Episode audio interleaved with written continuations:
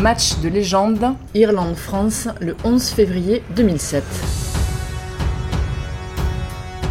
Remontez le temps avec le podcast Match de légende. Et c'est fantastique, suspense jusqu'à la sirène, midi olympique vous remémore les matchs qui ont fait l'histoire. Ce jour-là, la France se déplaçait en Irlande dans des conditions similaires à celles de dimanche.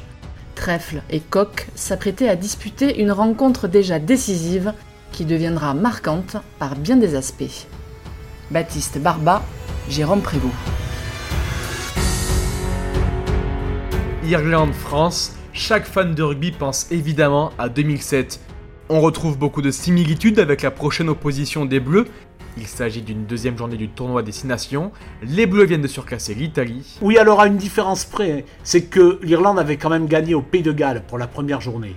Et elle faisait figure de favorite pour ce match. Avec la fameuse génération O'Gara, O'Driscoll, Stringer, O'Connell, on en oublie. Mais fait très important, Brian O'Driscoll, le trois quarts centre, avait dû déclarer forfait quelques jours avant la rencontre. Jérôme, ce match est historique, notamment pour les Irlandais, car c'est la première fois que le 15 du trèfle fourrut cette mythique pelouse de Croke Park, et c'est plus de 82 000 places.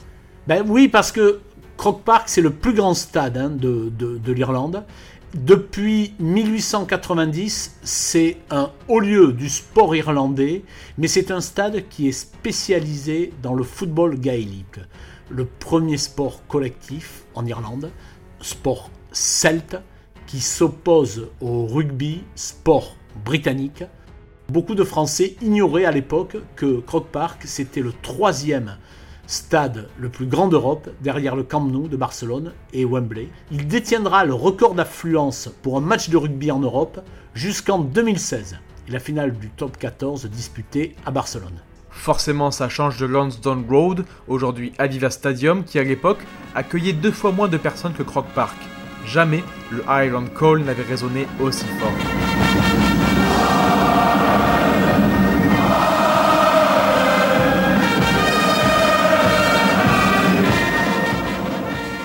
Vincent Clair lui-même confia plus tard que les larmes lui étaient également montées au son du chant irlandais.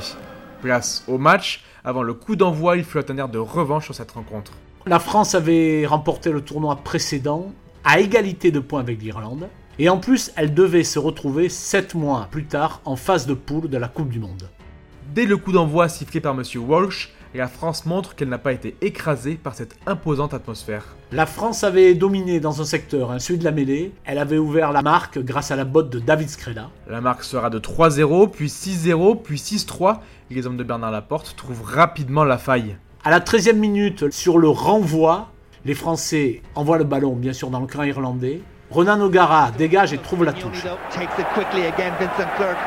Vincent Clair la joue vite. Il fait déjà parler ses cannes de feu parce qu'il avance de 20 mètres jusqu'à la ligne des 40. Sans réfléchir, on écarte jusqu'à l'autre où David Marty, trois quarts centre de Perpignan, perce à son tour jusqu'au 22. Rebelote, on envoie le ballon jusqu'à l'autre en quatre passes, on y arrive. Mais en bout de ligne, il ne reste que des avants.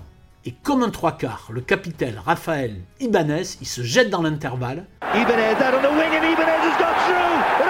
Retenu par le maillot in extremis, il trouve la puissance, le pas de plus, jusqu'à tomber dans l'emboute. Ensuite, la France encaisse un essai par l'inévitable Ogara à la 32e minute. Mais elle bascule en tête 13-11 à la pause. On voit David Scrella rentrer au vestiaire, la main sur le visage, parce qu'il a manqué deux pénalités qui peuvent compter à la fin. En revanche, Jérôme, le deuxième acte sera irlandais. Oui, alors une domination irlandaise sur cette deuxième mi-temps, domination incontestable, même si les Français assurent le ballon sur chacune de leurs conquêtes, mais n'arrivent pas vraiment à construire des actions dangereuses. Chaque ballon est ralenti sur les rucks notamment. Les Français se montrent peu dangereux, à l'exception d'un drop de Lionel Boxis qui heurte le poteau. Les Irlandais dominent, ils maîtrisent, mais ils ont concrétisé cette supériorité par euh, un petit total de 3 points au pied, 3-0 sur la deuxième mi-temps. C'est suffisant pour mener au score, mais il reste du suspense. Arrive cette fameuse 76e minute, touche pour l'Irlande sur leurs 25 mètres. La touche prise par les Irlandais qui défendent bec et ongle ce point d'avance. Le Moll avance de leurs 25 mètres jusqu'aux 40. Puis il s'arrête. Ici à Croque Park à Dublin. Ils le font bien, regardez comme ils le font bien, comme ils contrôlent bien ce ballon, ce groupe est pénétrant. Très bien organisé autour du porteur de balle. À l'époque, s'arrêter sur un Moll n'est pas interdit. Le pack du trèfle remet la marche avant. C'est pas spectaculaire, mais techniquement c'est très très bien fait, c'est très juste. Pour le reculoir, les Français tombent 1 à 1 quand les Irlandais se replacent en vitesse et enchaînent les coups de biais. Attention à la faute, attention à la faute Attention à la faute, Jérôme Voilà Ouais, ils progressent, ils progressent encore et Croc Park se lève de plaisir, rugit. Ils sont rentrés dans les 40 mètres, c'est-à-dire à distance de buteur. Et voilà Avantage en cours signalé par Monsieur Watt. Serge Metzen pénalisé parce qu'il se retrouve seul face à la structure irlandaise et il va écrouler le bol, emportant dans sa chute ce monstrueux édifice. Le pied droit de O'Gara. Elle passe. Aïe aïe aïe, tout à l'heure c'était le poteau de Boxy sur le drop et là avec cette réussite, Ronan O'Gara donne 4 points d'avance à l'Irlande, soutenu par ce peuple irlandais. Cette démonstration de force, plus les 4 points de retard, plus la clameur de Croc Park, à seulement 2 minutes du terme, en aurait découragé plus d'un. Mais cette équipe a du cran, et animée par un infime espoir, elle sonne la charge en se pressant d'engager par un renvoi Ils court. obligés de Allez. Plusieurs joueurs des deux camps se jettent sous le ballon. Ils jettent leur dernière force dans cette féroce bataille. C'est la foi. Elle est désorganisée.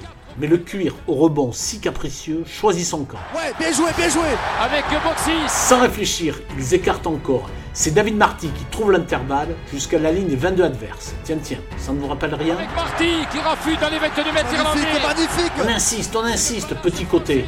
Josion entre franchement dans les 22. Et quand un Irlandais pose la main sur le ballon pour le gratter, il est accueilli par les crampons farouches de Pierre Mignoni. On écarte de nouveau, à tout va. Mignoni, 4 points de retard.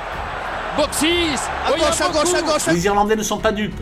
Ils se sont fait avoir une fois ce jeu-là. Pas deux, pense-t-il. Pris par l'émotion, et à l'image de Fabien Galtier, chaque supporter français, debout sur son canapé, encourage les hommes frappés du coq à ouvrir encore et encore, comme en première mi-temps. Sur le coup, personne ne se rend compte que l'Irlande, cette fois-ci, est en surnombre, à 6 contre 3 en défense.